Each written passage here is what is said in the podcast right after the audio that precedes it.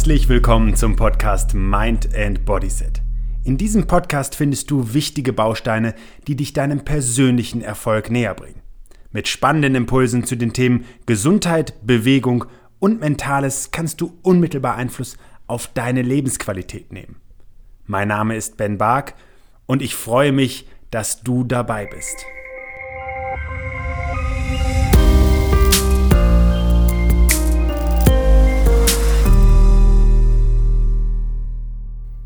Ganz ehrlich, die heutige Podcast-Folge hat es in sich. Sie wird kurz und knackig und sie wird etwas bestätigen, für das ich seit Jahren auf den Bühnen bekannt bin.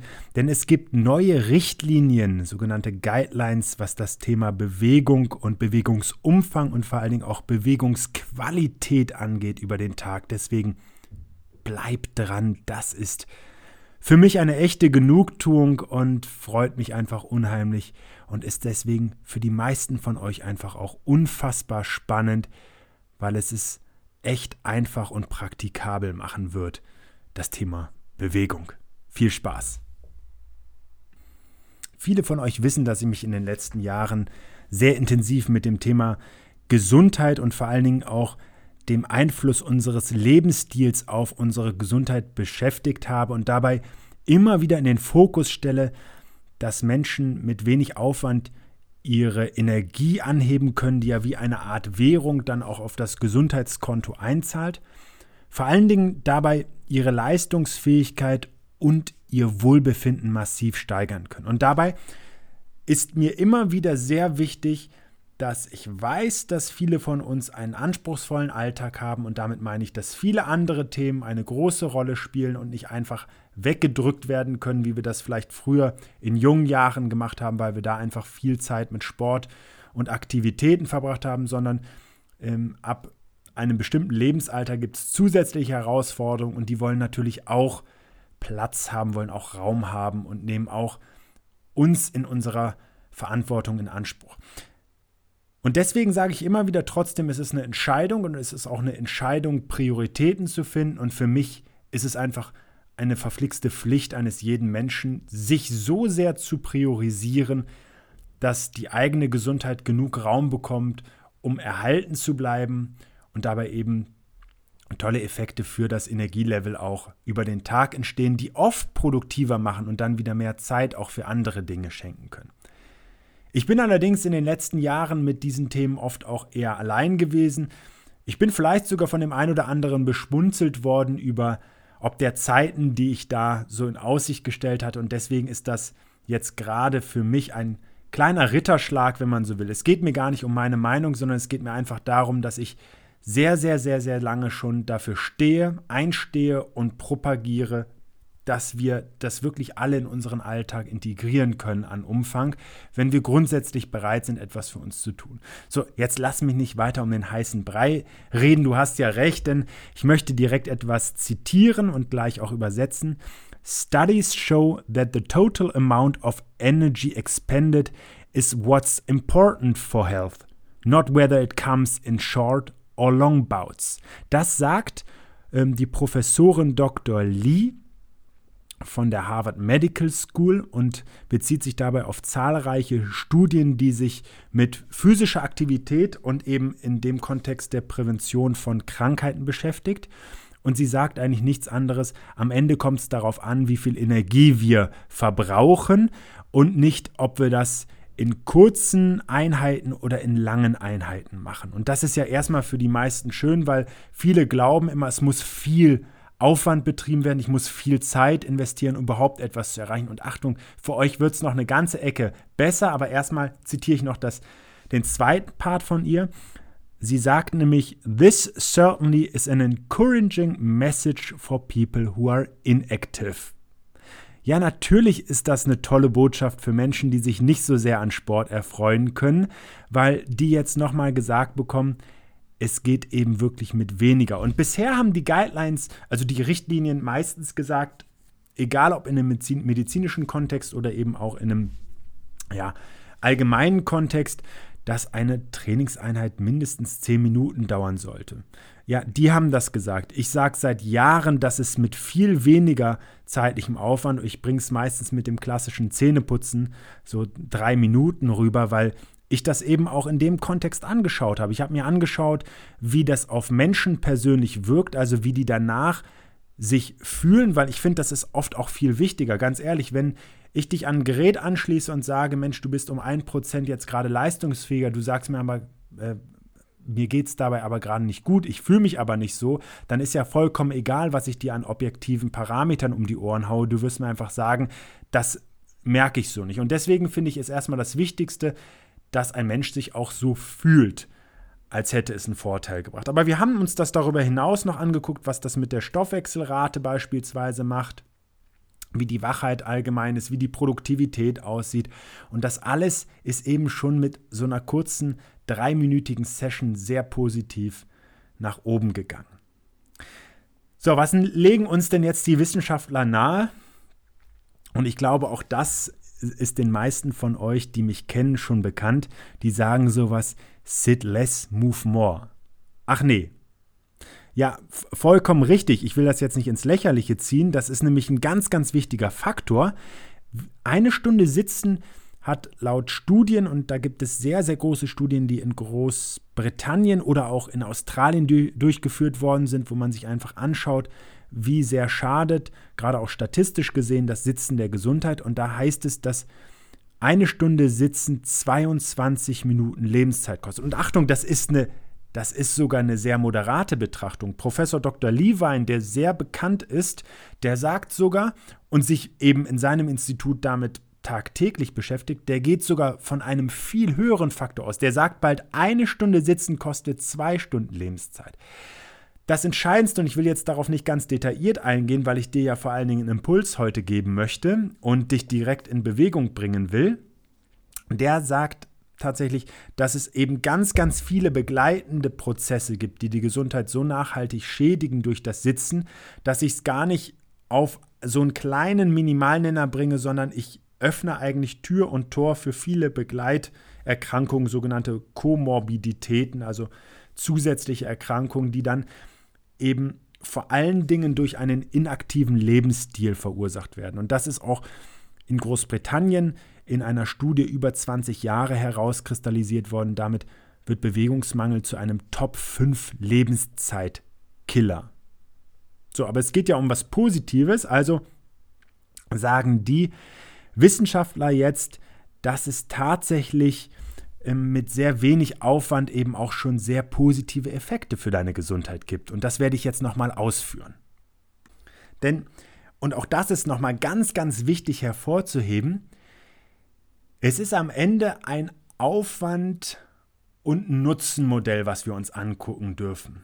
Und jetzt nehme ich mal kurz die besonders sportlichen Menschen, die müssen, um weitere Leistungssteigerungen zu erreichen, also gerade der Profisportler betreibt ja einen sehr großen Aufwand, auch einen sehr großen zeitlichen Aufwand, nicht nur intensitätsbezogen und äh, Trainingssteuerung äh, aus der Gesicht der Trainingssteuerung und der Trainingslehre, sondern der investiert einfach insgesamt auch viel Zeit.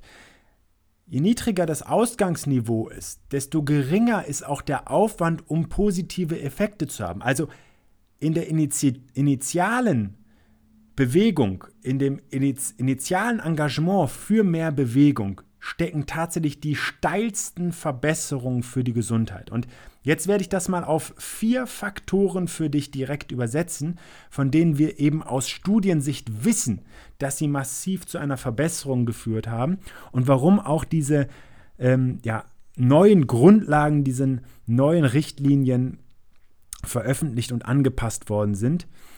Und diese Ergebnisse zeigen, dass eben bereits in diesen sehr kleinen Aktivitäten messbare Vorzüge, messbare Verbesserungen für die Gesundheit entstehen. Nämlich zum einen in Bezug auf den Blutdruck. Wir wissen, dass ein sehr hoher Blutdruck schleichend ist. Wir kriegen das nicht mit. Das tut in dem Sinne nicht weh, aber es belastet massiv das Herz-Kreislauf-System und damit sehr, sehr wichtige Organe wie das Herz. Denn wenn das Herz immer gegen einen größeren Widerstand pumpt, dann ist das fast so, als würdest du immer hinter dir einen schweren Sack Kartoffeln herz, hinterherziehen, so ist es eben auch fürs Herz, wenn es ständig gegen einen größeren Widerstand pumpen muss. Es muss mehr und unnötig Kraft aufbringen. Und jetzt kommt das, kommt das Coole. Selbst bei kleinen Trainingsumfängen, zeitlichen Trainingsumfängen, kann sich der Blutdruck für mehr oder für bis zu 13 Stunden nach dieser Aktivität reduzieren.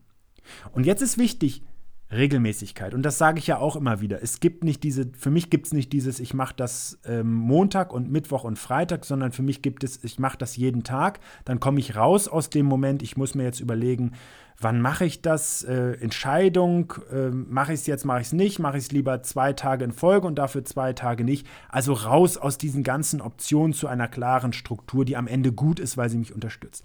Also wird es regelmäßig gemacht, dann gibt es einen Wert, diesen, diastolisch, äh, diesen systolischen Blutdruck, das ist eben die Blutdruckspitze sozusagen, die Kraftphase, die größere Kraftphase, in der unser Herz das Blutvolumen ausstößt. Und hier konnte gezeigt werden, dass das eben im Durchschnitt um 5 bis 8 Punkte gesenkt werden kann. Ne? Also wenn der ideale Blutdruck bei 120 zu 80 liegt. Und ich habe jetzt beispielsweise einen etwas erhöhten Blutdruck von 140 zu 90 vielleicht. Und ich kann diesen systolischen senken, dann bin ich schon mal bei 135, vielleicht sogar bei 132 und das sind wesentliche Reduktionen. Und Achtung, das wirklich mit wenig Aufwand. Ein weiterer sehr, sehr interessanter Bereich, das ist nämlich die Nummer 2, bezieht sich auf Angstzustände und Depressionen. Und hier konnte gezeigt werden, dass diese geringen Trainingsumfänge Angstsymptome regelrecht vertreiben. Also gerade wenn wir uns anschauen, dass Menschen, die eben über einen längeren Zeitraum, weil das ist jetzt wichtig, das nicht nur einmalig zu machen und ich schmeiße eine Pille ein und weg ist, sondern ich brauche da natürlich einen gewissen Vorlauf. Aber die, die das regelmäßig machen und das beibehalten, die können einen deutliche Reduktion ihrer Angstzustände oder ihrer depressiven Verstimmungen erreichen. Ein weiterer Faktor bezieht sich auf unsere Insulinsensitivität. Und wer meine Podcast-Folgen aufmerksam verfolgt, der hat auch dazu schon mal eine Podcast-Folge erlebt, in der ich sehr klar über einen ein Krank eine Krankheit, nämlich die Typ-2-Diabetes, spreche und eben auch Risikofaktoren und vor allen Dingen auch Chancen, da wirkungsvoll gegen vorzugehen. Und hier zeigen eben die Studien, die auch zu diesen neuen Richtlinien geführt haben, dass wir durch Aktivität unseren Körper, also unsere Körperreaktion auf Insulin verbessern können, nämlich ähm, indem wir diese Insulinsensitivität erhöhen und jeder der sich mit Insulin mal beschäftigt hat, weiß, dass das ein Hormon ist, das, das uns hilft, den, ja, den Blutzuckerspiegel besser zu kontrollieren. Und wenn wir eine bessere Insulinsensitivität haben, dann wirkt das unter anderem eben auch als Schutzfaktor für eine Typ-2-Diabetes, die ja als einer der größten Risikofaktoren oder zumindest einen sehr, sehr großen Risikofaktor für Herz-Kreislauf-Erkrankungen gilt. Abschließend und deswegen nicht minder wichtig geht es um Schlaf. Also wir alle schlafen eine ganze Menge in unserem Leben und das ist auch gut so, weil in der Phase eben unser Körper wichtige Reparaturen durchführt, diverse andere Dinge sehr aktiv betreibt, obwohl wir eigentlich das Gefühl haben, uns in dieser Phase komplett zu entspannen. Das passiert also alles im Hintergrund und wir wissen inzwischen sehr klar, dass regelmäßige physische Aktivität, also körperliche Belastung, Bewegung und Training, uns hilft, besser einzuschlafen, also schneller einzuschlafen, aber auch effizienter zu schlafen. Das klingt zwar verrückt, aber das meint einfach, dass wir einen höheren Anteil unserer Schlafzeit, unserer Liegezeit in, in einem tieferen Schlaf auch verbringen können. Also wir schlafen schneller ein und wir schlafen tiefer. Andere wichtige Faktoren, die auch in dem Kontext mit zusätzlicher Aktivität sichergestellt werden, ist, dass wir über den Tag weniger Tagschlafen oder eben ähm, sch schlechtere Aufmerksamkeit haben, weniger Müdigkeit über den Tag haben. Und es ist tatsächlich verrückt, aber bei vielen Menschen eben auch sehr verbreitet, dass sie Schlaftabletten nehmen. Und auch dann ist natürlich das Risiko und auch die Begleiterscheinungen, die das auslöst, die können sich damit minimieren lassen, weil wir einfach seltener darauf zurückgreifen müssen. Und wichtig auch, das ist tatsächlich mit Menschen durchgeführt worden, die beispielsweise Schwierigkeiten haben, einzuschlafen und auch durchzuschlafen, oder mit solchen, die eben Probleme haben nachts, ähm, also Atemaussetzer, ähm, Atemschwierigkeiten haben. Auch mit denen ist äh, diese Studie durchgeführt worden. Man spricht ja von einer Art äh, Schlafapnoe. Ähm, und auch die haben eben diese Vorteile deutlich gezeigt. Also selbst bei größeren Problemen während des Schlafs sind diese Effekte positiv. Was bleibt mir also zum Abschluss dieser knackigen Podcast-Folge zu sagen? Ist das nicht der Oberhammer? Ist das nicht wirklich, wirklich eine tolle Erkenntnis, dass wenig viel bringt, dass gerade wenn es auch darum geht, dass wir uns unfit fühlen, und Achtung, das muss ja nicht so bleiben. Und natürlich kannst du das auch ausweiten und noch von mir aus zu den Olympischen Spielen. Aber Achtung, ähm, mit, mit Geduld bitte. Aber worauf ich hinaus will, selbst wenn wir an einem niedrigeren Status quo unserer Leistungsfähigkeit stehen, hilft wenig viel. Und das ist ja eigentlich eine ganz, ganz tolle Erkenntnis. Deswegen möchte ich dich nochmal ermutigen und ermuntern, mach über den Tag zwischendurch etwas. Das ist einfach etwas, was dein Wohlbefinden fördern, das ist für deine Leistungsfähigkeit gut und es ist für deine Gesundheit einfach unschätzbar wichtig, weil am Ende, und damit ende ich, was Professorin Lee auch gesagt hat, ist es nicht die Länge einer Einheit, sondern es geht um die zusätzliche Energierate und die kann auch in vielen kleineren Parts einen tollen Effekt auf deine Gesundheit haben. Und wenn du dafür Unterstützung brauchst, dann schau dir einfach mal von mir ein paar Sachen an, denn ich habe wirklich sehr, sehr gute Inhalte, die dich auch da über den Tag einfach begleiten können. Dann kriegst du wirklich etwas von jemandem, der schon sehr, sehr früh und vielleicht sogar ein Stück weit auch als Vorreiter meiner wissenschaftlichen Kollegen von dieser Art des Vorgehens geschwärmt hat und sie auch nahegelegt hat. Ich sage nur diesen Satz, die Büros von heute sind die Turnhallen von morgen, den ich schon sehr, sehr früh und vor Jahren geprägt habe. Ich wünsche dir alles Gute und jetzt kann es wirklich losgehen. Also noch eine kleine Einheit machen. Viel Spaß dabei. Schön, dass du dir für meine Podcast-Folge Zeit genommen hast. Um auch zukünftig auf dem Laufenden zu bleiben, empfehle ich dir, meinen Podcast direkt zu abonnieren. Außerdem freue ich mich über deinen Kommentar und eine Bewertung von dir. Ich wünsche dir eine bewegte Zeit. Bis zum nächsten Mal.